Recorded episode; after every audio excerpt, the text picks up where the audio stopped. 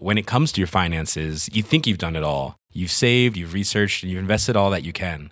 Now it's time to take those investments to the next level by using the brand behind every great investor, Yahoo Finance. As America's number one finance destination, Yahoo Finance has everything you need, whether you're a seasoned trader or just dipping your toes into the market.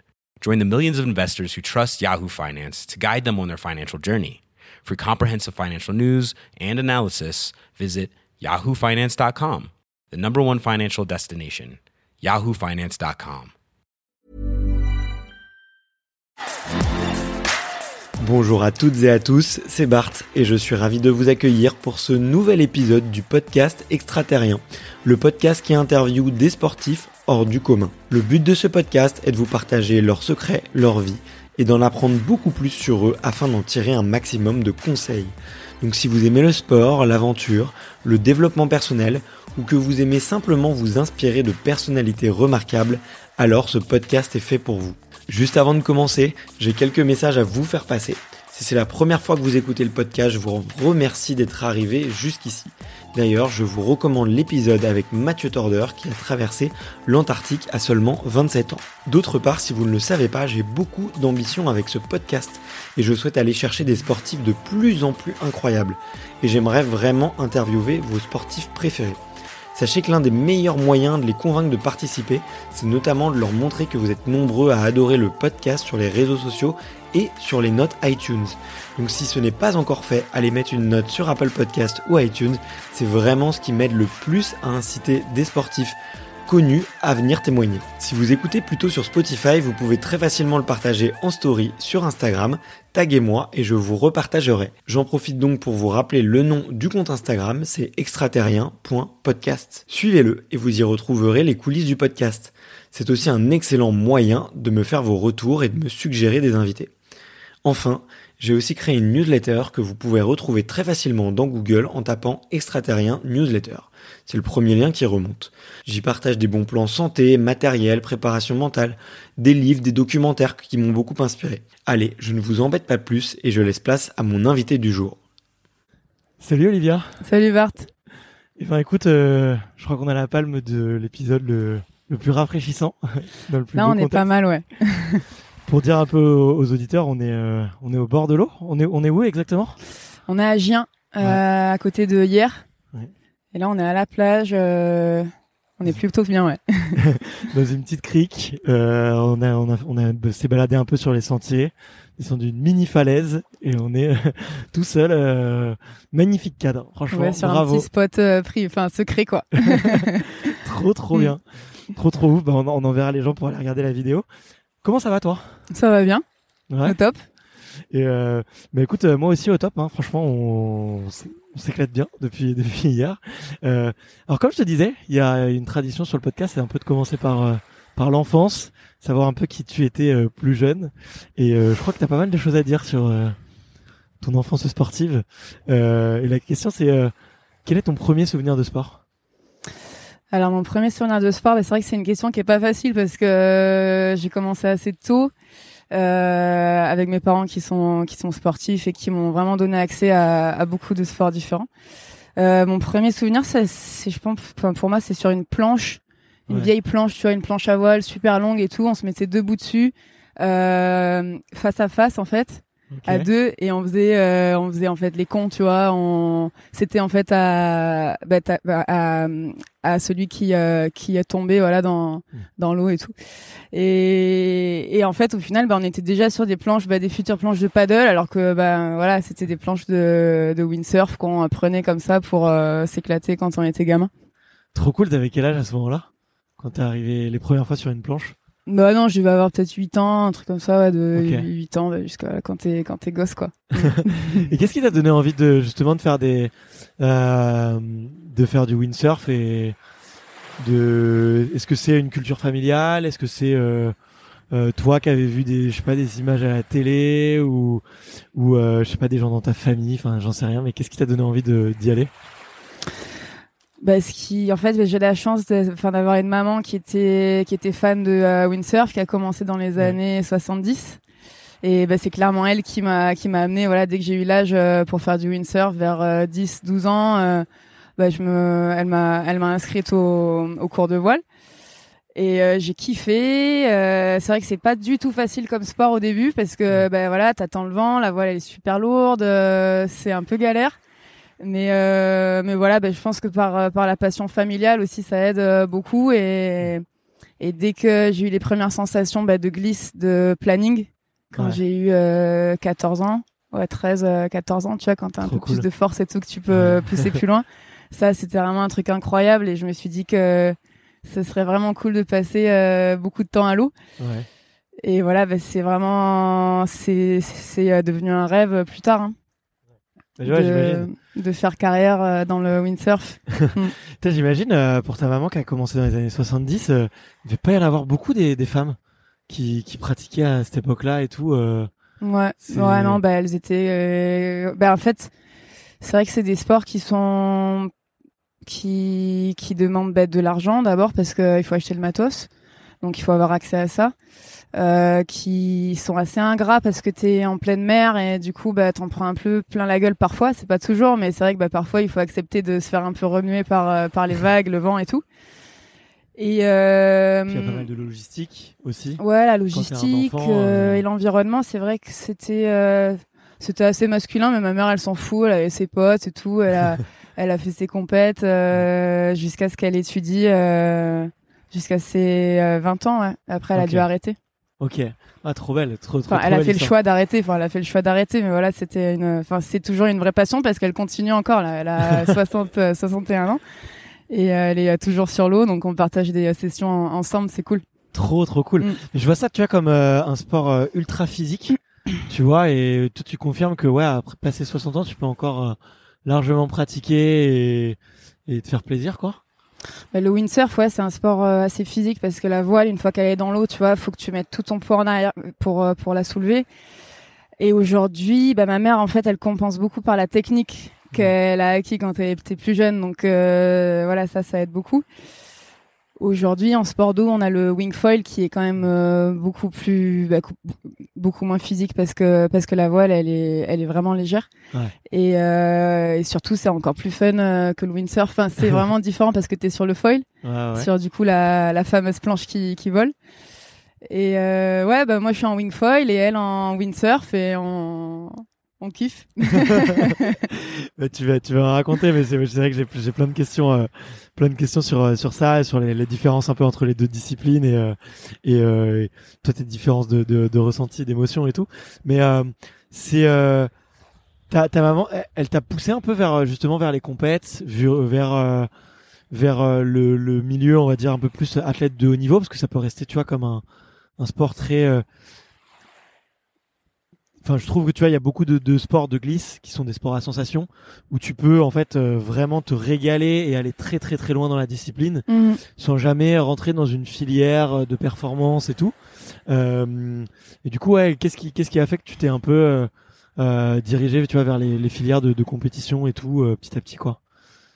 Toi toi t'as bah, bien gardé les deux tu vois que la compétition, c'est venu assez naturellement parce que pour moi, la compète, ça a toujours été un moyen de, de se retrouver, de rencontrer les gens, de progresser grâce à grâce à la compète. Mais euh, j'ai jamais eu, je pense, cette euh, cette hargne, tu vois, d'absolument vouloir euh, écraser l'autre ou quoi. Mm. Même si bah voilà, parfois tu donnes tout et t'as pas forcément le bah, la, la perf que tu veux, mais euh, parce que tu te mets des euh, objectifs. tout toute jeune, en fait, je, je pense que c'est une chance d'avoir des parents qui t'accompagnent, qui sont là, qui te, qui t'aident, qui t'emmènent en voiture, voilà, qui font des kilomètres pour toi, qui te regardent sur la plage et qui à la fois euh, veulent une chose, c'est que tu sois heureuse.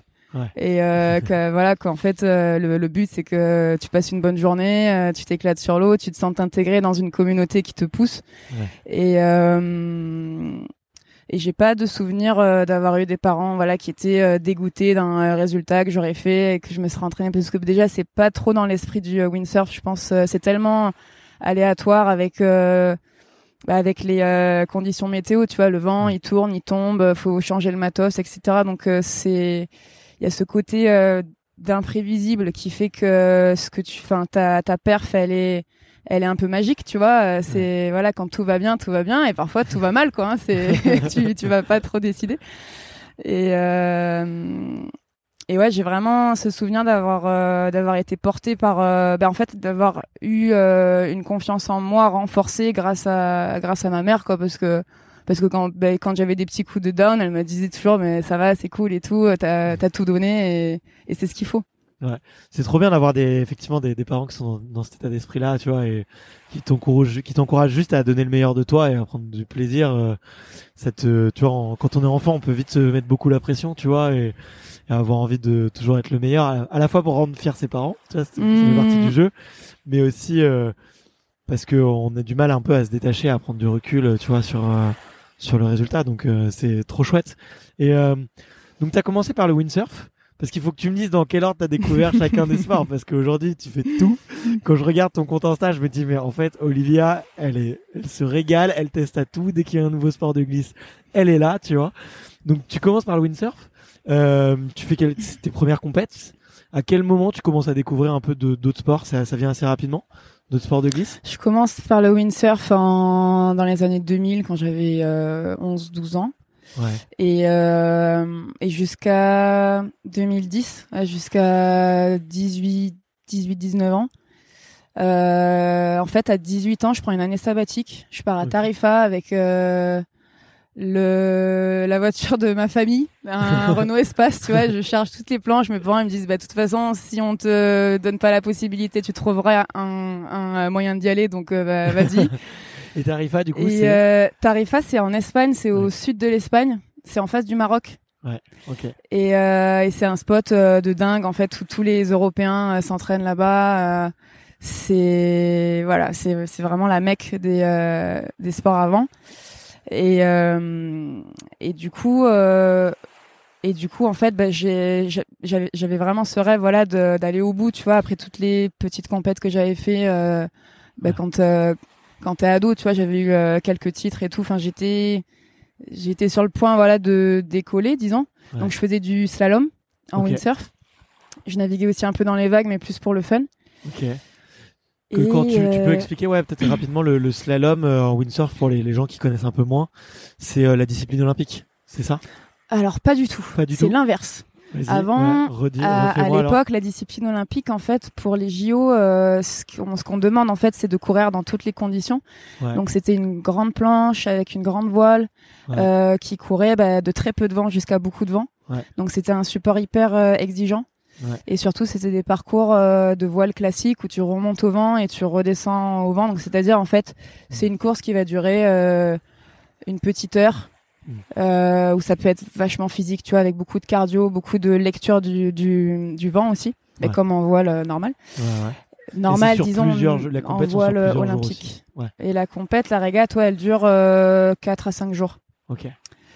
Et en slalom, ça durait aussi 4 à 5 jours parce que du coup, bah, tu peux avoir des journées sans vent, donc tu optimises euh, le nombre. Euh, voilà, tu, tu, cours sur une semaine pour euh, pour être sûr de, de, courir. Parfois, ça arrive qu'il n'y ait pas de vent et tu cours pas. donc ça, c'est t'es deg. Et, et en slalom, bah, le but, voilà, c'est d'aller le plus vite possible. De donc t'as as trois ou quatre virages à faire. Donc en fait, c'est des allures où tu vas très vite, tu descends avec le vent et, euh, et c'est au taquet, quoi. Et t'as des sensations de, de dingue. c'est c'était un truc de dingue. Moi, j'étais, je kiffais grave. Ouais. Et, euh, et voilà, ça, je l'ai fait pendant, euh, bah, quand j'étais ado, euh, jusqu'à 18, 18, 19 ans. Après, bah, par un manque de sponsors, j'ai dû, j'ai pré... enfin, en fait, ça s'est fait naturellement le switch avec le paddle parce que le paddle est arrivé en 2010, 2011 en France avec les amis qui te voilà qui veulent aller rider avec toi qui t'invitent un peu voilà à aller à l'eau tout ça. Euh, et en fait il s'est rapidement créé euh, des courses en paddle en 2011-2012 et j'ai fait mes premières courses euh, dans le sud j'en ai fait une à Sifour une à Lyon ouais. une à Lyon que bah, Lyon c'était c'était trop bien c'était genre, euh, on partait de la fosse aux ours et on passait entre les piles de ponts et tout. Enfin, c'était un peu technique parce que il y avait du vent. Tu vois, c'était pas. Enfin, souvent, tu penses que le paddle, c'est juste, euh, c'est un peu lassant parce que tu fais que ramer. Tu vois, c'est c'est de c'est de l'endurance pure et c'est des planches qui vont pas forcément très vite. Mais dès que tu captes que bah dès qu'il y a un peu de vent, il y a du petit clapot qui se forme. On est sur des planches qui sont assez étroites, assez joueuses. Et euh, et en fait, je me suis éclatée. Je me suis éclatée. Et en plus, j'ai gagné la course, donc euh, quand tu gagnes, c'est toujours cool. Et j'ai eu accès en fait en paddle à plus euh, d'aide euh, de la part de l'industrie euh, de, de nos sports, donc de Ouais. la part des marques. Ok. Alors qu'en windsurf, euh, on n'avait aucune, aucune aide. Nous, les femmes, en fait, en windsurf, c'était, enfin, peut-être que c'était un sport qui était en baisse aussi. Et Ouais. du coup, bah, quand t'as moins d'argent, bah, tu réserves plus l'argent aux hommes qu'aux femmes. Ben, après, ça, c'est des choix. Hein. Ouais, mais on, on va en reparler, on va en reparler parce que bon, c'est. Voilà. Ça du guide un coup, peu aussi une euh, carrière, mais- voilà, windsurf, slalom. Et après, euh. Aujourd'hui, c'est toujours comme ça? C'est toujours euh, en déclin et tu, tu sais s'il y a des athlètes féminines qui arrivent à en vivre euh, uniquement de, en étant sur le circuit en slalom, en slalom ou? Je pense qu'elles sont pas nombreuses. Je pense que tu peux. J'imagine que tu peux. Je, sais- je- enfin, pour être honnête, je sais pas quels sont les contrats, quels sont les Ouais. salaires. Euh, je pense que c'est une énorme passion et qu'il y a beaucoup de d'athlètes qui font ça par par passion parce que c'est ta vie et Ouais. que pour rien au monde euh, tu arrêterais ça. Moi, je me suis diversifiée, j'ai trouvé mon euh, bonheur ailleurs, mais je pense que pour les athlètes qui continuent, c'est vraiment euh, c'est vraiment comme ça quoi. C'est ta vie et point barre. Ouais. Et euh, et tu du l'as coup, souvent avec les sports de glisse, tu vois, de manière générale, tu vois. Ou Hmm. le, bah, euh, tu vois, je rencontrais euh, euh, Mathieu Crépel, tu vois, qui fait du, Ouais. du snow, tu vois, et, et lui, euh, très vite, il, il a voulu sortir, tu vois, des, des, des circuits euh, half-pipe euh, et tout ça, et plutôt aller vraiment gagner sa liberté et tout. Et il me disait, mais pour rien au monde, même si je trouvais pas de sponsor et tout, j'aurais arrêté en fait. euh, euh, pour rien au monde, j'aurais abandonné parce que c'était ma vie, quoi. Donc, ouais, c'est clair. tu le retrouves assez souvent, je trouve, euh, dans les dans les sports à, à sensation et de glisse, tu vois. C'est clair, carrément. Et euh, en fait, euh, moi, ce que j'ai remarqué, c'est que dans l'industrie du paddle, donc les marques de paddle, euh, c'était beaucoup plus ouvert, tu vois, parce que je sais, enfin, il y a des choses qui s'expliquent pas, mais les femmes étaient beaucoup plus soutenues.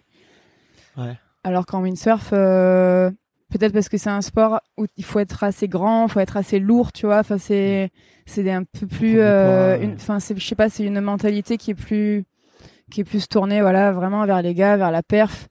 Et, euh, et c'est vrai que le, avec le, c'est des, des sports cousins. Tu vois, Ouais. donc tu, tu peux t'imaginer pourquoi est-ce qu'il y a une si grande différence, pourquoi est-ce que tu peux pas faire carrière en windsurf, Ouais. alors qu'en paddle c'est possible. Ou enfin, en tout cas, c'est plus facile.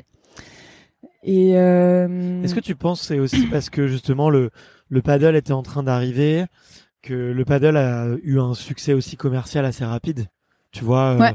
Parce que euh, bah, on peut on peut les on peut les citer, mais euh, tu vois il y a eu des des marques euh, qui ont fait des des, des des matériels pour les amateurs qui voulaient débuter ou apprendre à des prix hyper intéressants. Donc tu vois c'était la fameuse planche Decat qui se Decathlon qui se gonfle euh, et euh, et qui marche bien et tu vois que moi j'ai retrouvé très vite sur les bateaux de mes potes parce que ça se plie, ça tient dans un sac, c'est trop bien. Et que euh, aussi c'était plus accessible, tu vois, c'est que du coup tout le monde avait envie d'essayer, les filles comme les garçons, et mhm. il n'y avait pas besoin d'être une machine de sport euh, pour euh, pour se dire ah, mais tiens mais j'ai quand même envie au moins d'essayer de- d'être debout sur la planche quoi. Tu penses que ouais il y avait il y avait aussi ça cette, cette espèce d'entrain du début qui a, qui a peut-être un peu aidé? Bah, c'est vrai que les planches gonflables, euh, c'est vraiment ce qui a pu euh, démocratiser le, le paddle, clairement. Ouais.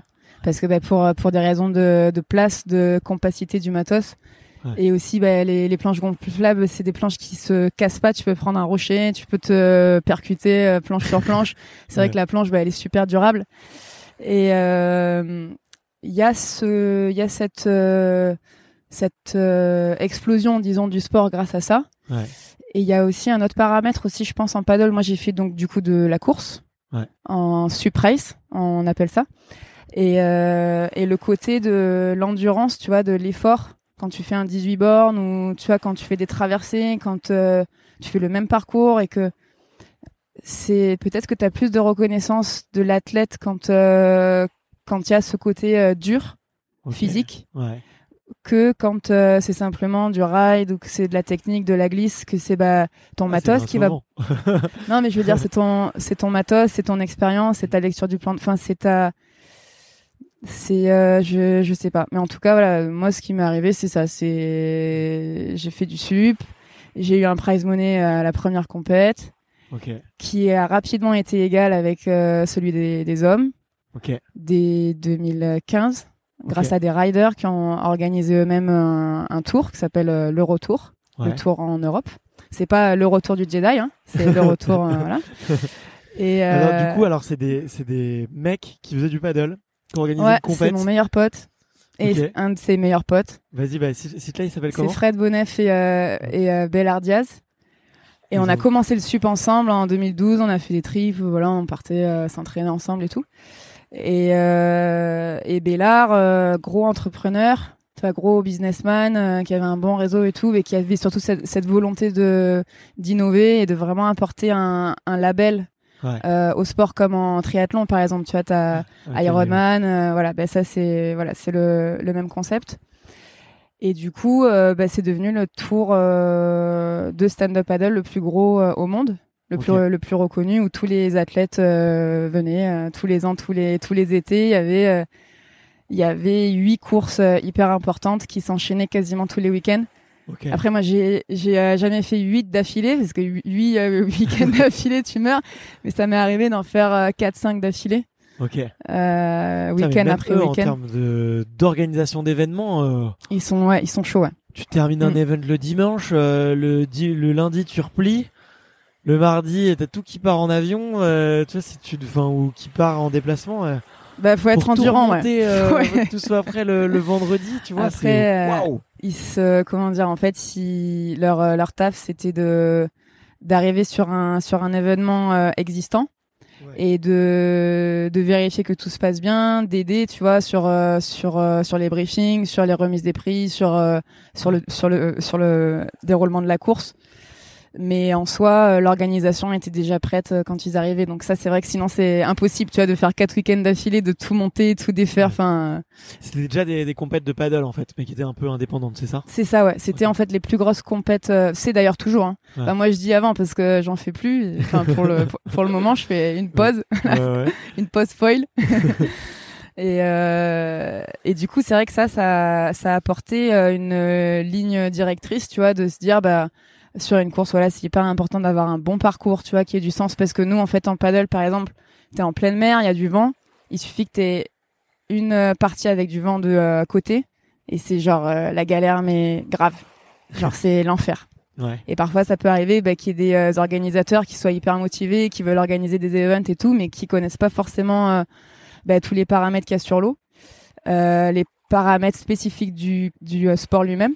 Ouais. Et qui te proposent des parcours un peu farfelus, tu vois. Et bah, sur ce tour-là, en fait, c'est ce qu'il y a, c'est que les, Cadré. c'est que les parcours sont toujours top. Euh, L'ambiance sur, euh, sur l'event est top. euh, le traitement des athlètes. euh, les prize money égaux hommes-femmes, etc. Donc ça, c'est vrai que bah, ça a vachement influencé tout le sport lui-même. Ouais. Parce que bah il y a beaucoup de gens qui, s- qui, qui se sont inspirés de ça sans forcément être labellisés. Ouais. Euh, Eurotour. Et du coup, c'est cool euh, d'avoir vécu ça. Ouais. Ouais, trop bien. Est-ce que euh, tu vois justement pour les, les auditeurs qui sont un peu curieux, euh, moi j'incite toujours euh, tu vois les auditeurs à aller sur les événements sportifs parce que euh, tu découvres vraiment un sport de l'intérieur et tu et sur les sports si tu veux qui sont pas les les gros gros sports médiatiques, tu peux aller parler aux athlètes, tu peux aller parler facilement aux organisateurs euh, et tu te régales quoi et tu parles de enfin t'es vraiment d'être euh, d'être humain à être humain donc c'est vraiment cool. Est-ce que euh, tu te souviens où est-ce qu'on peut aller le voir en France euh, euh, À quelle date un peu c'est euh, Tu vois, est-ce que est-ce que où est-ce qu'on pourrait envoyer les s'il y avait un événement ou euh, assez accessible qu'on pourrait qu'on pourrait recommander aux auditeurs de pour aller voir un peu tu vois à quoi ça ressemble et tout? Et là, il y a le Pornichet Paddle Trophy, je crois. Ok. donc à Pornichet. est à Pornichet, ouais, qui est à la fin du mois, il me semble. Ok. J'ai pas le calendrier Fin en tête, juin. désolé. Ok, donc fin juin, non, mais t'inquiète, ok, fin si c'est pas le week-end prochain, c'est le voilà, c'est le week-end d'après, fin juin. Euh, du coup, bah, le temps que tu réalises le podcast, ce sera déjà passé, j'imagine. Peut-être, peut-être, Peut-être. Mais, en tout cas, là. voilà, il y a une grosse course sur Pornichet. Euh, je crois que ça va être la seule en France, il me semble. Sinon, je suis vraiment désolée de pas savoir. Mais euh, après, il y avait, il y, a- il y a eu des grosses courses sur Sainte-Maxime aussi, en Vendée à Saint-Jean, à Saint-Jean-de-Mont. Ok. Et, euh, et ça, ouais, ça va être les plus gros spots euh, en France. Trop cool. Et euh, enfin pour les pour les courses en tout cas. Ouais. Et c'est vrai que bah voilà quand tu arrives sur un événement, nous c'est super cool, euh, tout le monde est sur la plage, tout le monde fait sa life, il y a pas d'entraîneur. Ouais. Donc euh, les athlètes sont libres. Et euh, libre au sens que bah voilà, tu t'organises comme tu veux, tu peux si tu veux aller parler à quelqu'un, tu vas parler à quelqu'un. Voilà, c'est c'est vraiment euh, c'est beaucoup plus accessible, beaucoup plus on va dire euh, libre parce que bah c'est des sports qui sont nouveaux et c'est des sports qui qui sont un peu entre la ride et l'endurance, tu vois. Ouais. Donc euh, à la fois bah, tu fais un parcours voilà où tu vas te mettre euh, bien bien parce que voilà, c'est un 18 bornes et que c'est tu voilà, tu tu sors de Tu là, mets- tu mets de tu sors de là, rame t'es euh, calmé. 18 km. Ah, j'en sais rien. j'en sais rien. jamais mis une montre et tout pour essayer de compter Non, ou- aucune idée, aucune idée. Mais tu fais, et tu fais quoi Tu fais quoi Tu fais quelle distance sur un coup de rame? Tu sais pas, tu sais pas trop? Je sais pas, bah après, si t'as, si t'as la planche lancée, tu dois faire euh, 4 mètres. Un truc comme ça. Enfin, après, ça dépend. Si t'as le vent de face, le vent dans le dos, Ouais, sur une vague, bah, tu mets un coup de rame et tu peux faire euh, 200 mètres. Tu vois, si tu te fais pousser par la vague. Ok. Mais euh, non, 200 mètres quand même pas. Je suis un peu marseillaise là. De tes Marseillaise tout court. Ouais, voilà. Parfois Mais- plus, plus euh, que d'autres. Non, mais oui, effectivement, ça, ça dépend de, de beaucoup de choses, mais euh, mais euh, ce serait une stat intéressante. Tiens, euh, si un jour tu mets une montre et tout, je serais curieux de. Et il y a aussi ce qui, ce qui compte beaucoup sur les courses, c'est que tu peux drafter. C'est-à-dire que tu peux te mettre, euh, comme en vélo, tu peux te mettre derrière, euh, bah, derrière les autres. Donc ça, ça tu va parler prends, aux auditeurs qui font beaucoup de vélo. tu prends, euh, ouais, euh, en fait, le euh, sillage bah, de, du euh, rider devant, et ça te fait économiser euh, ouais, 30 à 40% de, de l'effort. Donc tu te reposes un peu derrière, tu tournes, tu prends des relais, et ça c'est trop bon, quoi. Bah, parce que tu partages encore plus. Ouais, donc c'était exactement la même mécanique qu'en vélo, quoi, avec euh, sur les forces de frottement. euh, trop, trop cool. Et Ouais. euh, ouais, du coup, ça vaut le coup de. Il y a vraiment ça durant les durant les courses. euh, euh, vous vous suivez les, les unes les autres, les uns les autres, et après il y a des, des passages de relais. Ouais. Vous, vous devez vous coordonner, être un peu stratège euh, à ce Ouais, niveau-là. carrément. Bah, Ouais. parce que du coup, quand tu rames en, en paddle, bah, la planche, elle fait des zigzags. Après, Ouais. nous, on a des, des planches qui font 14 pieds, ça fait 4 mètres 20 de long, donc c'est une planche qui est assez, euh, Ouais. bah, qui va quand même euh, assez droit, mais quand même, tu vois, tu fais un petit peu des zigzags parce que tu rames un coup, à- enfin, quelques coups à droite, quelques coups à gauche. Et, euh, et du coup, bah voilà, tu dois an- anticiper euh, la trajectoire de, de l'athlète devant, devant toi Ouais. quand t'es une dizaine, une petite dizaine, bah, ça peut arriver qu'il y ait des vagues un petit peu voilà qui partent un peu dans tous les sens. Et, euh, et c'est vraiment un vrai travail bah, de proprio, de concentration et de et euh, et bah, pour tout ce qui est euh, endurance et tout aussi quoi. Non, c'est super, c'est super comme ça. Et euh, bah ouais, franchement, moi j'ai bien kiffé ouais. tu m'étonnes. Et euh, et du coup, ça, ça te plaît, tu gagnes des choses. Il y a, c'est vachement novateur le fait que les prize money soient équivalents. Je crois que c'est les premiers, non, sur euh, des sports de glisse. Il y en a vraiment pas beaucoup. Des Mhm. à l'époque, bon, maintenant ça se voit, ouais. ça se voit, ça se voit de plus en plus. T'es hyper précurseur. Euh, qu'est-ce qui, euh, tu t'as gagné, t'as gagné pas mal de compètes en plus. Qu'est-ce qui fait que que tu passes du coup un- un- encore, euh, on va dire, on pourrait dire encore un nouveau sport. Dis donc, euh, elle a la ju- elle a la bougeotte et tout. Que- Qu'est-ce qui s'est passé? Raconte-moi l'histoire. Bah déjà quand je m'entraînais en sup race, euh, j'aimais j'ai- j'aimais m'entraîner de bah, de façon vachement variée. Ok. Parce que faire un entraînement euh, toujours le même. Enfin, par exemple, tu vois, bah, là, je m'entraîne à Gien aujourd'hui. Demain, je m'entraîne à l'autre côté de la presqu'île et après-demain, je m'entraîne à Toulon. Et tu vois, enfin, j'aimais en fait. Je pense que ma force c'était vraiment de de savoir rider dans toutes les conditions. Et la force de tout athlète, d'ailleurs, enfin de tout rider, c'est vraiment, c'est pas d'être le meilleur de ton spot, c'est de bouger, de savoir euh, t'adapter à, à tout. Et, euh, et du coup, j'avais, je pense que j'ai ça en moi, tu vois, de de enfin de casser la routine tu vois et de de chercher de de sentir des choses tu vois sur l'eau et de et de et de valider ce qui marche. Et, et même en fait parfois tu peux croiser les les sports. C'est-à-dire j'ai fait donc pour te dire hein, donc euh, avant en euh, en paddle race je faisais de la pirogue Ouais. Ok. avec les euh, Tahitiens sur Toulon c'était trop bien Ouais, c'est, c'est, euh, je, je parle avec euh, Thomas Button d'ailleurs. ah ouais ouais ouais Parce que vous, il m'a dit que vous connaissiez un mon peu. pote à moi ouais euh, ok. ouais. Donc La la pirogue. pirogue, tu vois, tu rames avec les Tahitiens. D'ailleurs, c'est eux qui m'ont vraiment appris à avoir un geste hyper fluide, hyper ample. Ouais. Ils appellent ça le palpédo. Tu vois, ils disent non, plus loin. Une fois, je suis allée sur Tahiti, il y a un gars, c'est un monstre, tu vois, de là-bas. J'ai oublié son nom, mais bref, c'est un des meilleurs rameurs tahitiens. Euh, J'étais, j'avais déjà des titres en euh, paddle assez sympas. J'avais fait plusieurs fois vice euh, championne du monde. Et il m'a dit, bah, si tu veux savoir ramer, il faut que tu passes du temps ici. tu vois, et le gars, il dit ça, tu dis, bon, bah, d'accord. en fait, c'est vraiment jamais, enfin, c'est, euh, enfin, bien sûr que c'est euh, jamais fini. Mais de, de faire de la pirogue, de faire du prone paddle, de faire du surf, de faire euh, tous ces sports euh, bah, d'eau, c'est vrai que ça m'a, ça m'a vachement aidé dans mon, dans mon entraînement. Et dès que le foil est arrivé, enfin, dès que le foil s'est démocratisé en 2018, euh, j'ai découvert ça à Cabreton Ouais. avec un, avec un pote qui était shaper de planche Ok. et euh, avec qui est d'ailleurs euh, mon shaper de planche de foil euh, depuis. Hein, voilà, c'est on est assez on est euh, on est fidèles. Et euh, Donc un shaper, pour les gens qui connaissent pas, c'est la personne qui va te préparer ta planche. un shaper, c'est celui qui enfin qui fabrique la planche, qui Qui la, qui peut la designer aussi. Enfin, Ouais. d'habitude, ouais, les euh, les euh, shapers, disons euh, purs, les shapers locaux, ils designent et ils, ils, ils fabriquent. Ouais.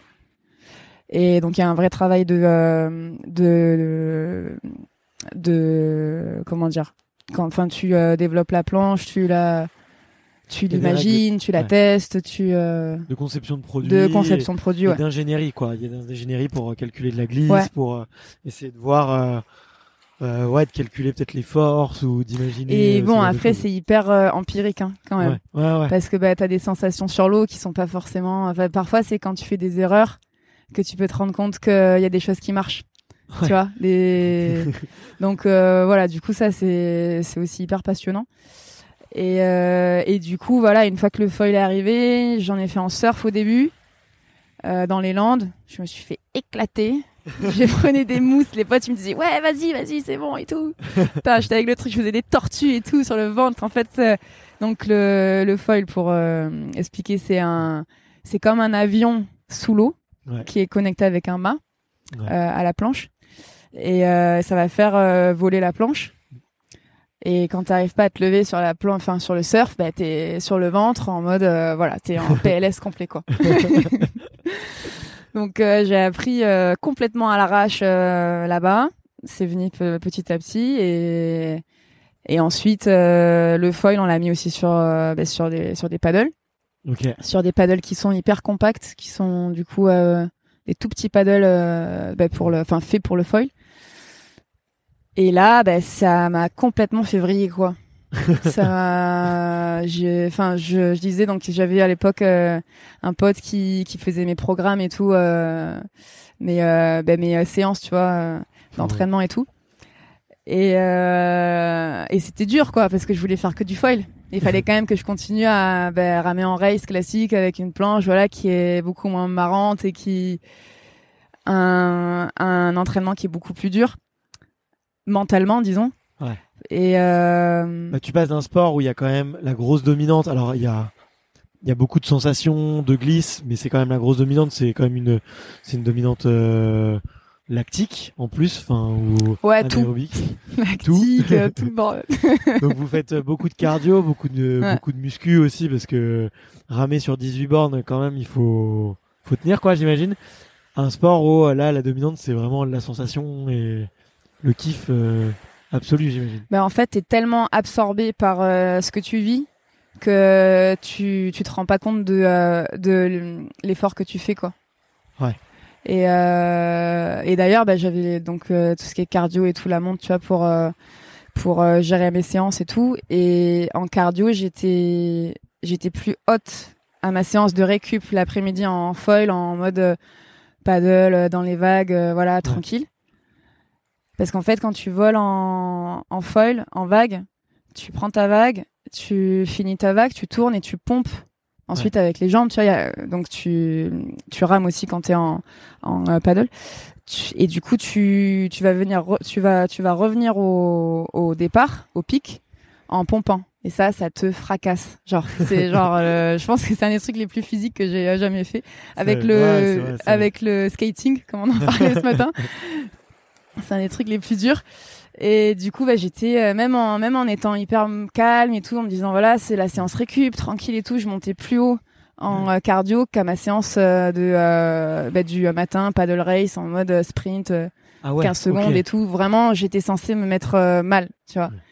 Et de toute façon, il y a un truc qui voilà, qui qui a tout bah, qui résume tout un petit peu dans dans ma pratique, c'est que bah, c'est le plaisir qui est le moteur de la de la performance.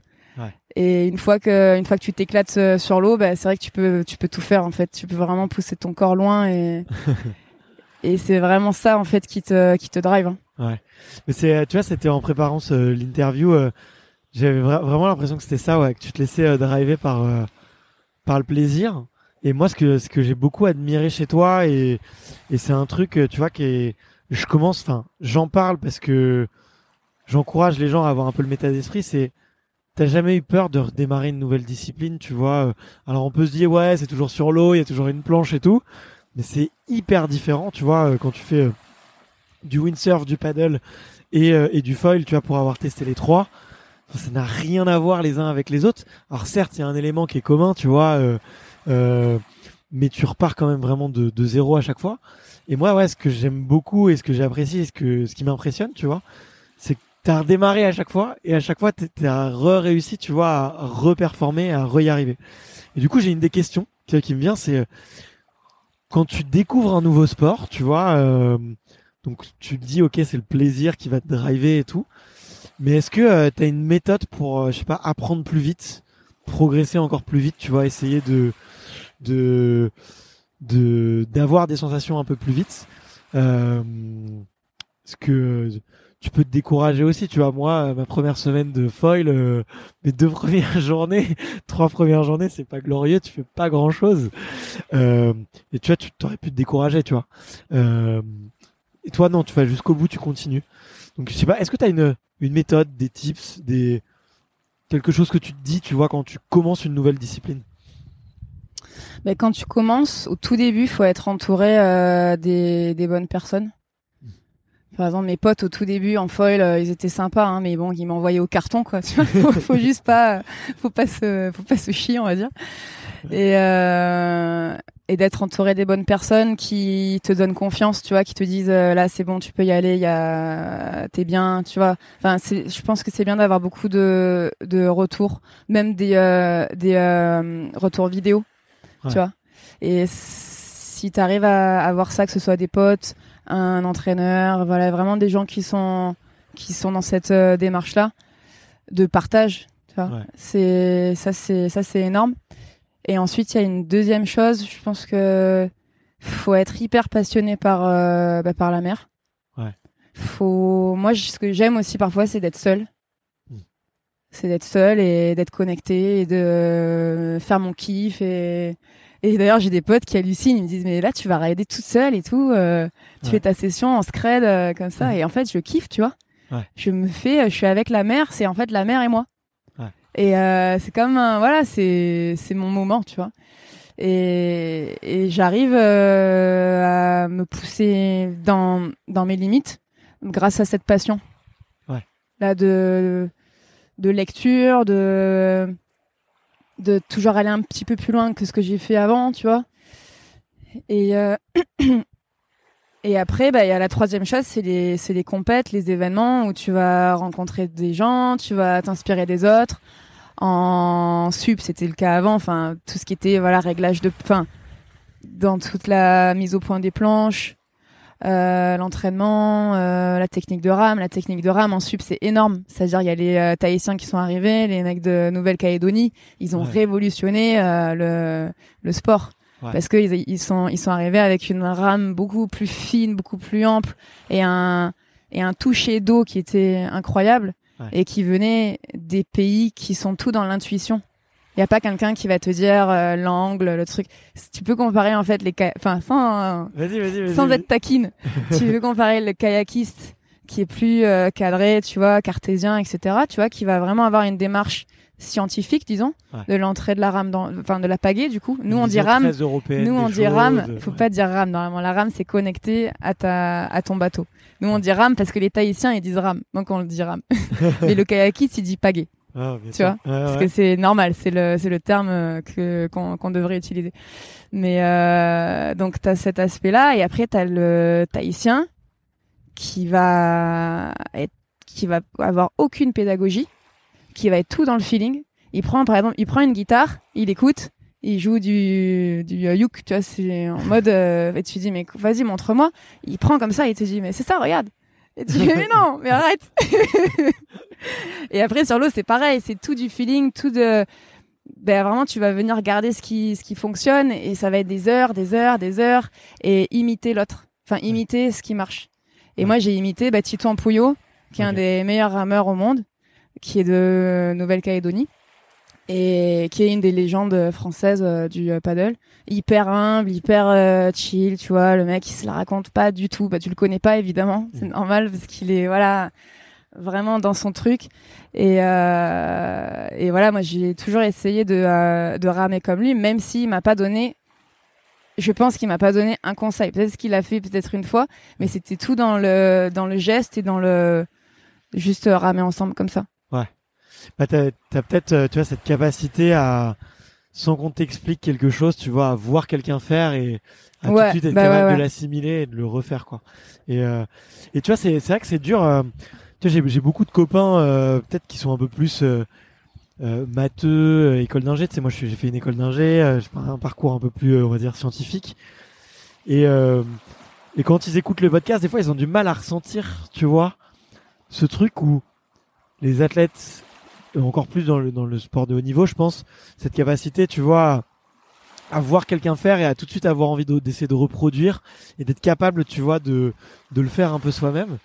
Et euh, là où eux, ils vont avoir besoin de, tu vois, de lire une formule ou de leur expliquer une méthode, tu vois, à l'oral et, et ils ont pas, ils ont pas ça, tu vois. Et, euh, et euh, c'est marrant, tu vois, de voir ces, ces méthodes un peu différentes de, de fonctionnement et et, euh, et c'est vrai que du coup dans le dans beaucoup de sports, t'as vraiment cette dimension de partage où on sait que en fait, euh, ouais, je te, je te dis un truc, je te montre un truc et en fait, à toi de te l'approprier et on verra comment tu fais quoi. Euh, c'est c'est très beau en tout cas, mais euh, Ben, surtout, il y a des choses où quand tu vois l'autre faire, là je prends l'exemple euh, donc du nouveau sport qu'on fait le, le paddle en, en do- donc le paddle foil. Attention, là ça part en, en live. Le paddle foil en downwind. donc le downwind, c'est quand tu descends avec le vent, donc le vent te pousse. Ouais. Le vent est fort, donc il y a de la houle et tu viens euh, surfer, enfin foiler, surfer la houle poussée par le vent. Et ça, c'est moi pour moi le truc euh, le plus dingue. euh, Mm. Enfin, c'est ce que j'adore le plus. je Et- mettrai je mettrai des vidéos dans la description de l'épisode et je ferai un, du contenu euh, sur Insta où, je montre ça parce que c'est vraiment moi ça m'a bluffé en fait. Ouais, quand je l'ai vu dingue. Quand je l'ai vu, en plus, tu vois, alors ça existait déjà peut-être depuis un petit moment. Moi, j'ai découvert par ton compte, par toi, ce que tu faisais. Et quand je te vois euh, rider sur 30 bornes, en fait, tu surfes une vague de 30 km. En gros, enfin, c'est ça, c'est ça. En fait, mais- c'est une vague infinie. ouais, c'est une vague. Bah, infinie. c'est des, c'est des houles qui se, bah, qui s'enchaînent. Ouais. Mais en fait, le spot, il fait là demain, mon spot, il fait 70 km de long. Entre Marseille et ici. Donc, euh, si tu veux, c'est le kiff infini. c'est euh, la et ça, bah, absolue, quoi. ça, c'est tout nouveau. Ça, bah, on essaye d'avoir les foils les plus petits possibles.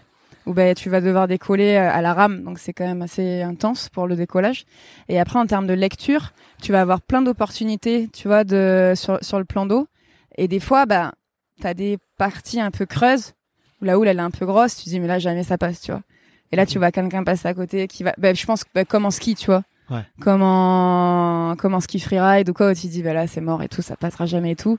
Et finalement, bah avec un voilà. Je pense qu'en ski c'est plus la vitesse, l'engagement. Nous, ça va être euh, le placement euh, de la planche, du foil, les appuis qui sont hyper euh, hyper durs sur les jambes parce que le foil il veut sortir de l'eau et tu mets tout à l'avant et tu de de tenir sans sans toucher l'eau. Du coup, avec ta planche, c'est plusieurs paramètres qui entrent en jeu. Mais euh, et de voir bah, les bah, pour le coup là de, de voir pour les enfin de, de voir les gars faire. Moi ça enfin ça m'a c'est c'est c'est ce qui m'aide beaucoup quoi. Ok. Ouais. Mm. Ouais. Puis c'est un. C'est un peu ce que la beauté, tu vois, quand il y a un nouveau sport, c'est que tu vois, il y a pas encore vraiment de prof, de coach. Tu vois, tout le monde expérimente, tout le monde essaye de de Mm. créer des nouvelles techniques. euh, tu vois, ça vient, euh, l'inspiration, elle vient un peu de partout. euh, vous regardez les uns les autres, vous vous inspirez, je trouve, tu vois, et, et euh, c'est trop beau, quoi. Enfin, tu vois, à voir de l'extérieur, je trouve qu'il y a une, cette émulsion de tiens, il y a tout à faire, il y a tout à découvrir. Euh, c'est vraiment trop cool. Et c'est pour ça que je te recommandais le film The Lord of euh, Doctorn, tu vois, parce que c'est ces mecs qui découvrent le skate et euh, tu vois qui commencent à rider dans des piscines vides. Et tu vois, il y a quand même un mec. Alors toi, j'aime bien dire qu'il est crétin avec toute l'admiration que je lui dois, qui était crétin pour se dire mais tiens mais ça vous dit les gars il y a des piscines vides on va aller faire du skate dedans je pense que ça peut être cool tu vois et euh, en fait t'as une place à, la créativité qui est, qui est dingue quoi euh, et qui est, et je pense que toi là tu fais partie de ces gens-là qui est en train de vous faites partie enfin ouais vous créez le sport et vous êtes en train de l'inventer quoi tel que bah ouais c'est vrai qu'il y a qu'il y a enfin c'est vraiment dingue de, de vivre ça parce que parce que tu essaies d'avoir une vision Ouais. Tu vois, de dire bah ça, ça va décoller. Tu vois, par exemple la Wing au début, il y a trois ans, il y avait beaucoup de monde qui disait euh, ouais mais ça c'est un truc de clampin, euh, c'est nul, etc. tu vois, et là maintenant tout le monde en fait quoi. Ouais. Parce que forcément t'es rattaché à ton sport de base. Ça peut être le windsurf, le kite, n'importe n'importe quel sport. Et euh, et cette capacité à voir le potentiel et même en fait c'est des, des trucs t'hallucines. Là maintenant c'est les backflips en wing, euh, les fronts. Euh, des trucs, euh, t'as limite du mal à comprendre comment ils font, tu vois, parce que ça va dans tous les sens et tu sais même plus où est l'appui du vent dans l'aile. Enfin, c'est ça, ça va trop vite.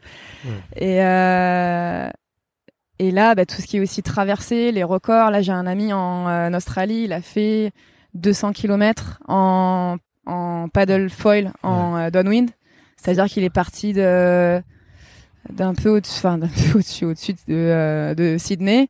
Ouais. Et il est arrivé à 11 heures, 11 heures et quart plus tard à Sydney. avec sa, tu vois, avec une planche, un foil, une rame. Ouais. Et c'est parti pas quoi. Pas de voile, rien. Euh... Pas de voile, rien, jusqu'en, enfin juste en, juste en surfant la houle. Et après, il y a tout le paramètre aussi bah, des vitesses qui vont de plus en plus vite. Ouais. Là, en wing, il euh, y, y, a des frangins là qui ont atteint les 35 kilo, les 35 nœuds donc les 65 km heure. Ça commence à aller vite. Ouais, ouais. Et, euh, et ça, voilà, ça c'est aussi, euh, ça fait aussi partie du, du, truc. Et voilà, je pense qu'il faut pas se mettre de limites. Et... Le... Tu penses que ça va être le le sport de glisse et de vent le plus rapide Tu vois, parce que le, tu vois, typiquement, dans, on parlait de course au large un peu rapidement, le fait d'avoir mis des foils, tous les bateaux ont gagné vraiment en performance sur la vitesse, tu vois. Toi, tu sens un peu le même phénomène arriver euh... Je connais pas les vitesses Après, dans chacun. Tu vois, dans euh, L'aérodynamisme en, en, en, wing, euh, si tu veux, là, il y a, y a, aucune loi parce qu'on n'en sait rien. Ouais. Euh, tout est, tout dépend en fait des matériaux qu'on euh, qu'on utilise pour euh, bah, pour le matos. Là, on est avec des voiles de plus en plus rigides en, en, wing, alors qu'à la base, bah, c'est des petites ailes de kite gonflables. Ouais. Et peut-être, Ouais, peut-être, euh, on verra. Mais moi, je dis pas non, je dis pas oui. Ouais. C'est euh... après euh, tout dépend bah, du, du matos, du réglage, de l'engagement des riders et et de pas avoir peur quoi, et d'être casqué euh... comme en skate de la descente par exemple. Quand tu vois qu'un skate va plus vite qu'une moto sur du euh, sur du downhill, tu vois, sur des descentes, c'est un truc de fou, tu vois. Tu pourrais, enfin, parfois il y a des, des choses, je pense qu'il faut pas, voilà, faut juste pas avoir de limite et dire bah vas-y, on y va, on essaye quoi. Ouais, ouais, ouais, exactement. Et limite, euh, mieux vaut pas le savoir que tu vas plus vite qu'une moto ou, ou, que tu vas plus vite qu'un tel. C'est vrai ça. Mais, euh... Et parfois, c'est quand tu le sais pas que tu le fais justement. Que euh, t'as pas l'appréhension. ouais. bah, tu connais, tu connais ce fameux dicton. Euh, ils savaient pas que c'était impossible, alors ils l'ont fait. Tu vois, ouais, ouais, ouais, carrément, c'est ça. Personne leur a dit. C'était ce que je, c'était ce que je cherchais, mais je l'avais pas, tu vois. Merci. on, on, se, on, se, le note. Euh, mais euh, trop cool. Et il y a, y, a, quand même une question que je voulais te, tu vois, te poser, peut-être un peu plus euh, professionnelle et un peu aussi euh, spirituelle vis-à-vis peut-être de ton entourage, tes sponsors. Comme tu l'as dit, tu vois, en, en paddle, euh, t'étais vice-championne du monde.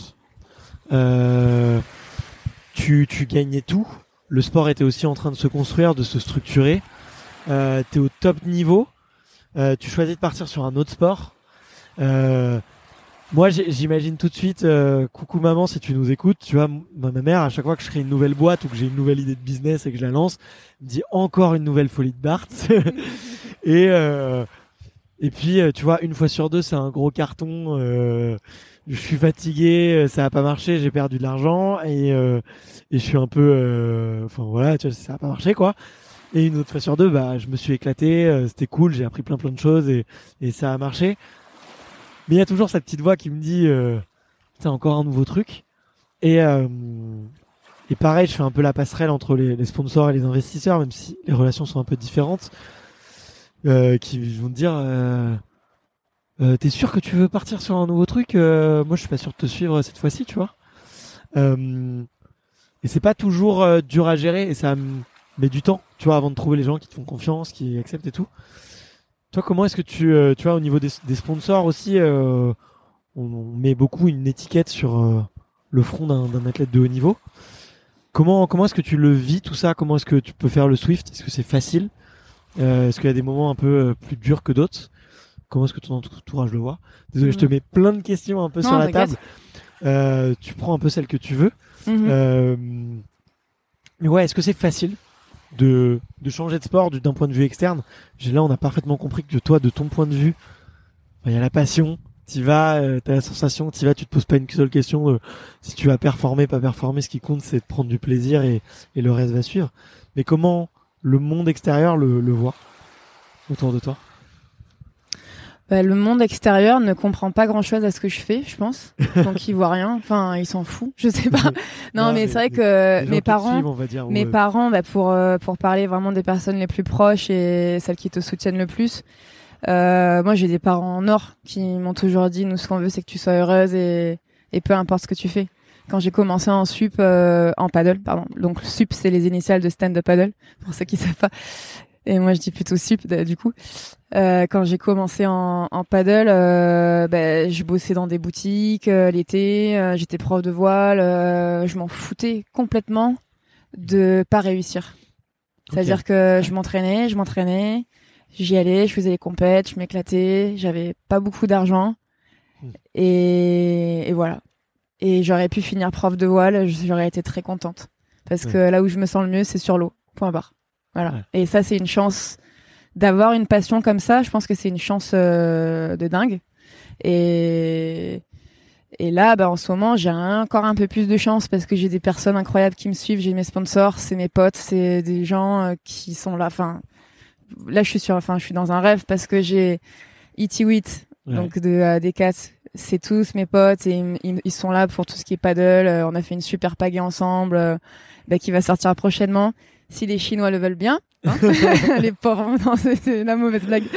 mais euh, mais bon, voilà, là pour le, là, il y, y a, vraiment Quand des. Ça, c'est ouais, des, des problèmes de, de, distribution dans les usines. De ouais, bah, c'est vrai que le Covid c'était compliqué. Euh, il y a eu des mises au point sur euh, sur la pagaie qui ont qui ont un petit peu plus tardé. Donc ça fait un an que je dis aux gens, elle sort dans un mois. elle, trop cool que tu sois impliqué dans la production. Ouais, mais ça c'est c'est trop trop bon. Et surtout avec des gens comme ça qui sont ouverts, qui, ont, qui t'écoutent, qui testent. On ride ensemble. Ils adorent, euh, ils adorent du coup euh, bah, le, euh, le produit final qui est un produit à la fois perf et à la fois accessible à tous. Et ça, j'adore. Vraiment, ça, j'adore. Mais bon, ça, c'était pas facile d'accéder à ça en tant que, ben, en tant que rider, c'est pas facile déjà, mais en tant que rider femme, c'est encore moins facile parce que c'est, c'est pas commun c'est assez nouveau. Hum, voilà, donc euh, et, euh, et pour parler, bah voilà, de, de ce transfert, je pense que moi, même sur euh, sur l'engagement que tu as dans la vie, sur que ce soit pour une performance, pour bah, pour pour des nouveaux challenges, pour un quelque chose qui va amener de la peur ou du doute, il faut absolument ne pas être en attente de résultats et faire chaque moment après chaque moment. Tu vas vraiment vivre l'instant et t'adapter à tous les moments qui se ben, qui qui s'enchaînent et d'être là, tu vois. C'est-à-dire que si t'es pas là maintenant, tu seras pas là tout à l'heure. Si t'es en train d'avoir peur pour si tu arrives pas, ou si il y a une merde, ou si ça, ça. Ça va Ouais, ouais, nickel. Les pêcheurs, ils passent. on est, on, euh... des randonneurs et tout, on est bien entourés. Tout le monde nous regarde effectivement parce que. Le public autour de nous. le public en délire. Non. Mais, euh, le, spot est trop bien, tu vois, on est isolé, euh, on, est, trop mm. cool. Et du coup, euh, là, tu vois, je vais te prendre l'exemple d'une boîte qui m'a fait halluciner, qui s'appelle euh, Sportium. C'est euh, le, le, le, Airbnb du sport. Et Sylvain, il m'a appelé il y a 5 ans, je crois. Et j'ai limite rigolé, quoi tu vois. Enfin, c'était chou, tu vois, le mec est trop chou. Il était là en mode, bah, moi, je vais euh, monter mon Airbnb, ça sera un truc pour le sport. Euh, les gens, ils vont pouvoir accueillir d'autres personnes chez eux, des pratiquants de sport, et juste partager les spots ou louer du matos, etc. et tout. Et quand tu vois ça au tout début, le, mec a une ambition, enfin une, une vision du coup, bah, aujourd'hui qui a carrément marché parce que c'est un, un gros carton. Mais quand tu le vis au tout début, c'est trop. Euh, attachant, tu vois, de voir euh, la personne qui démarre et qui crée son truc de, de zéro et qui dit, bah, est-ce que tu peux m'aider euh, pour euh, faire un peu de com et tout pour pour mon activité parce que bah, j'ai envie que ça se fasse connaître et tout. Et et lui, vraiment, pour moi, c'est une vraie source d'inspiration parce que il fait ça avec le cœur et il kiffe et il adore, tu vois, et il bosse. En fait, peut-être que parfois tu te rends même plus compte si tu bosses ou pas, tellement t'adores ce que tu fais. Et ça, c'est encore une fois le meilleur euh, moyen de, bah, de vivre, hein, simplement. Mm. Mais euh, après, voilà, pour moi, ce que je fais sur l'eau, euh, c'est ça, quoi. Là, je fais du paddle foil, je fais du wing, je fais dans les vagues aussi. Et, et si tu veux venir, tu viens, tu me soutiens. Mais sinon, bah, c'est pas grave, ça va, je suis, je suis bien comme ça, je suis, je suis heureuse, quoi tu trouveras une autre solution quoi. Il y a pas mal, il y a pas mal de portes de sortie, ouais. Il y a pas mal de portes de sortie aussi, euh, rien que dans le coaching, tu vois, il y a une, grosse demande hmm. parce qu'encore une fois, bah, c'est des sports nouveaux et et quand bah, quand tu peux amener euh, des petits conseils, etc., des petits déclics pour les gens qui vont qui vont progresser plus vite, bah. Il y a des écoles à créer, des. Ouais, voilà, ouais. ouais, ouais, ouais. Du coup. Trop et ça, j'adore aussi, donc euh, j'adore coacher aussi, donc c'est cool. ok, trop, trop, trop bien. Euh, et puis euh, merci bah, de, tu vois, de mentionner euh, les gens qui, qui t'inspirent autour de toi. Et, mm. et c'est vrai que tu vois, j'ai beaucoup aimé quand tu m'as dit, ouais, quand t'as un peu la peur du résultat, faut se remettre dans l'instant présent et dans le plaisir, quoi, parce que c'est il y a que ça de tu vois qui compte tu vois c'est de bien faire les choses maintenant et c'est que comme ça que tu peux avoir un bon résultat tu vois et et tu vois je trouve c'est vachement inspirant tu vois certains pourraient prendre un peu ça comme de l'insouciance, de se dire mais tiens, elle pense pas au futur, elle change de sport, comment elle va vivre, comment elle va faire. Mais en fait, euh, non, c'est juste se concentrer sur soi, sur son plaisir à soi, et, et c'est comme ça que tout le reste vient, tu vois. Et je trouve que c'est vachement, euh, c'est vachement euh, inspirant. Et tu vois, et même si je fais un, un petit parallèle avec moi, par exemple, le podcast, tu vois, là bah, tu vois, j'ai monté des boîtes par le passé, donc euh, j'ai, je suis, je suis confiant, je sais que ça marche et je sais que je peux être un entrepreneur qui, qui, qui, qui, tourne bien. Mais là, je, quand je recommence quelque chose un peu de, bon, ça fait trois ans que le podcast existe, mais je suis à 100% dessus, je suis un, peu tout seul, tu vois, officiellement. Je bosse avec quelques freelances, mais voilà. Mais euh, je me dis, putain, j'ai quand même des doutes, tu vois, genre ouais, est-ce que je vais réussir à trouver un modèle économique, est-ce que est-ce que euh, ça va grossir? Est-ce que les gens ils veulent vraiment écouter des podcasts et tout à l'infini? Euh, Quand j'aurai fait 200 euh, interviews, est-ce que les gens ils vont continuer d'écouter? Tu, peux te remettre plein de questions. Et en fait, le seul truc qui marche, c'est passe un bon moment avec Olivia tout de suite, tu vois. Et, et tiens, viens, on va. Tiens, viens, on va faire une interview au bord de la plage. C'est comme si ah tu étais dans un resto, en fait, et que tu servais un plat à quelqu'un avec le smile. Non? Bah Là, tu fais un podcast, t'es content, et du coup, les gens, ils le ressentent, et Ouais, exactement. Et c'est ça. Euh, là, je fais le, je fais le parallèle aussi avec euh, avec un événement sur lequel j'étais ce week-end. Euh, euh, l'Outdoor Mix Festival, je vais y arriver. Euh, donc c'est un événement euh, de sport outdoor et de musique qui est devenu assez conséquent et surtout avec une énergie de dingue quoi. C'est genre tout le monde est cool, l'organisateur c'est une perle, tu vois, c'est vraiment c'est vraiment des très très bons moments vécus. Et à la fin de l'événement, tu vois, quand t'as bah, beaucoup de médias qui viennent, tu vois, quand ça commence à prendre de l'ampleur et tout, tu vois, tu peux te dire, bah, tu peux éventuellement te déconnecter de pourquoi t'es là. Hmm. Et l'organisateur, il te dit, bah, de toute façon, on est là pour passer une bonne journée et euh, s'éclater. Et euh, moi, je suis trop content pour ça, quoi, parce qu'il voit tout le monde avec le avec le smile autour de lui. Et et au final, voilà, c'est ça, quoi. Et c'est vrai que dans le sport de haut niveau, bah, tu peux éventuellement perdre ça quand euh, bah, il y a des intérêts financiers, il y a, y a beaucoup de pression qui est souvent. Moi, ce que j'ai remarqué, c'est qu'un athlète c'est un athlète, c'est un passionné ou une passionnée, et, et c'est pur, tu vois. Mm. Si c'est bien encadré, c'est pur. Ce qui vient un peu euh, casser le game dans les sports euh, politisés, disons, qui sont plus médiatisés parce, ou par, euh, parce qu'ils sont olympiques ou parce qu'ils sont euh, plus intéressants pour des raisons politiques, voilà, qui intéressent plus de monde. Quand tu as des entraîneurs qui sont autour, ben, ça peut euh, dénaturer le côté euh, de partage Mm. parce qu'il y a cette pression où l'entraîneur, il, il, lui, par contre, il a peur parce qu'il a son salaire et qu'il veut rester là, tu vois. Ouais, bien sûr. ouais. Et que s'il n'y a pas de résultat, lui, ça va pas pour lui, tu vois. Et même si c'est super adorable, tu vois, d'être là, d'entraîner, c'est un métier qui est super dur et tu es toujours en train de te déplacer, etc.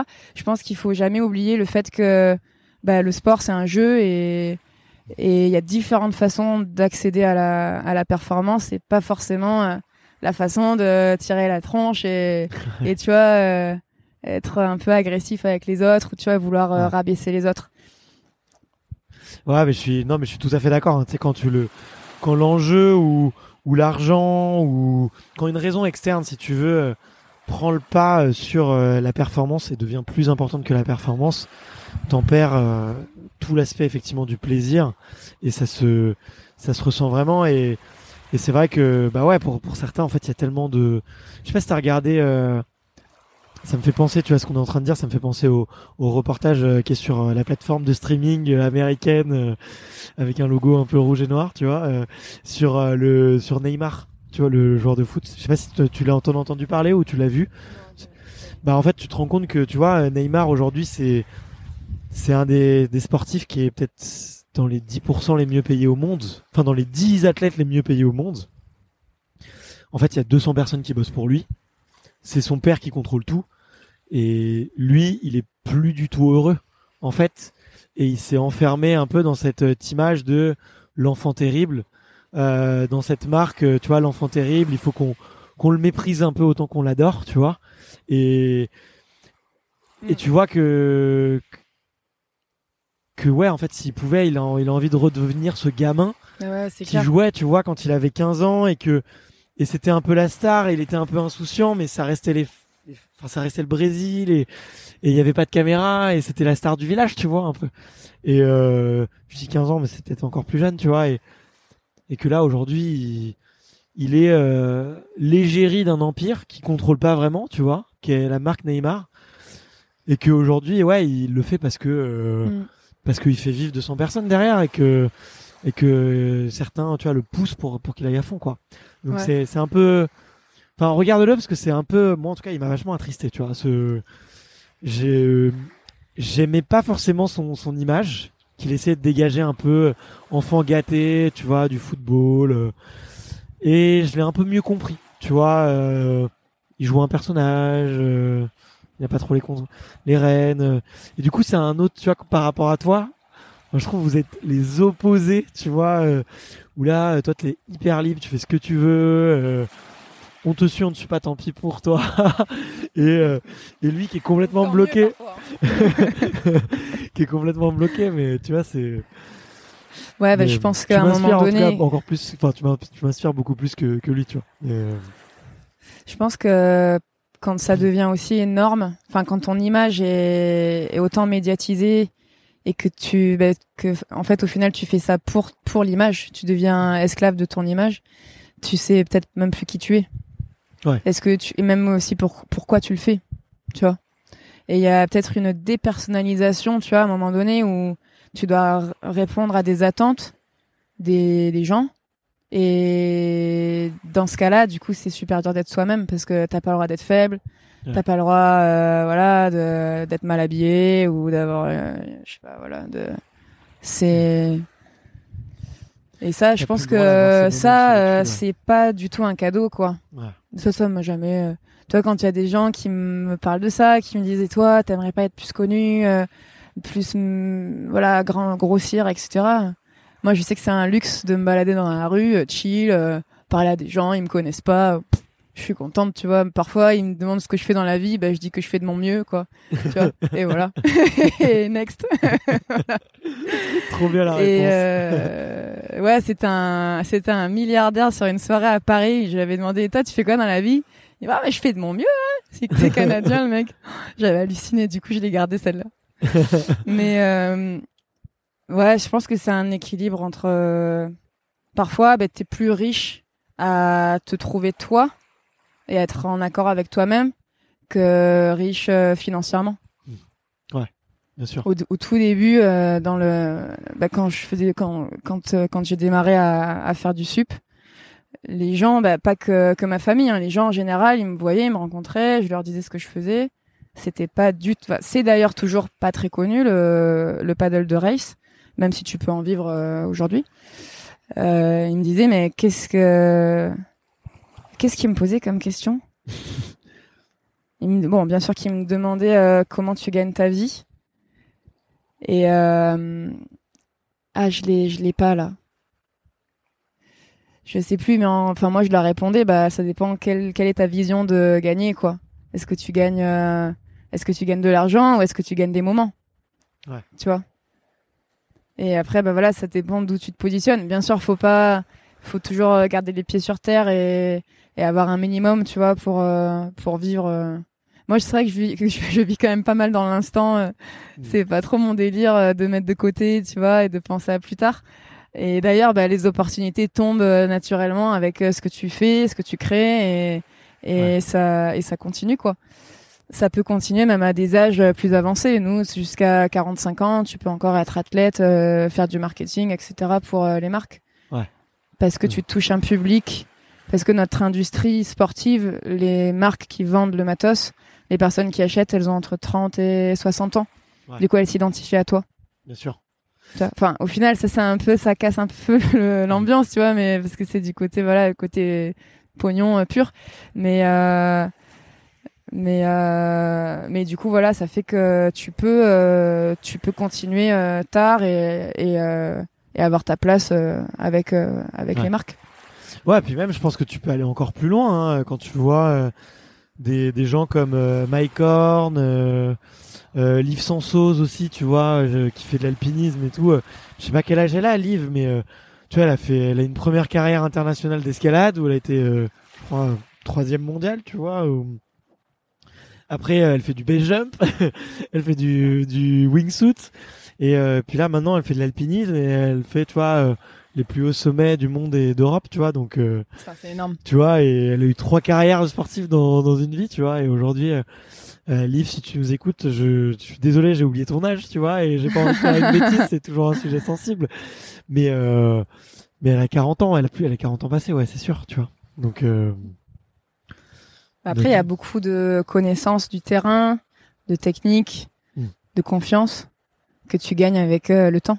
Ouais, ouais, c'est clair, c'est clair avec tout ce que tu expérimentes, tout ce que tu vis, euh, toutes les personnes que tu rencontres et en foil, c'est beaucoup ça, hein, c'est beaucoup de d'observation du plan d'eau, de réglage. Ouais, ouais, ouais, clairement. C'est plus ouais. vraiment un sport en fait. c'est chill. Non, je Nous, on prépare, ouais. on se met sur la plage, on regarde. Ouais. Le, la caricature du surfeur. Mais, euh, mais non, mais c'est marrant. Merci d'avoir écouté cet épisode jusqu'au bout. Si vous êtes encore là, c'est sûrement que l'épisode vous a plu. Donc n'hésitez pas à le faire savoir autour de vous et à vous abonner pour ne louper aucun épisode.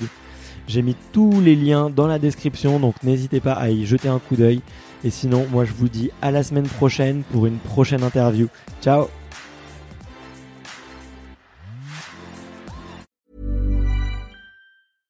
when it comes to your finances, you think you've done it all. You've saved, you've researched, and you've invested all that you can. Now it's time to take those investments to the next level by using the brand behind every great investor, Yahoo Finance. As America's number one finance destination, Yahoo Finance has everything you need, whether you're a seasoned trader or just dipping your toes into the market. Join the millions of investors who trust Yahoo Finance to guide them on their financial journey. For comprehensive financial news and analysis, visit yahoofinance.com the number one financial destination, yahoofinance.com.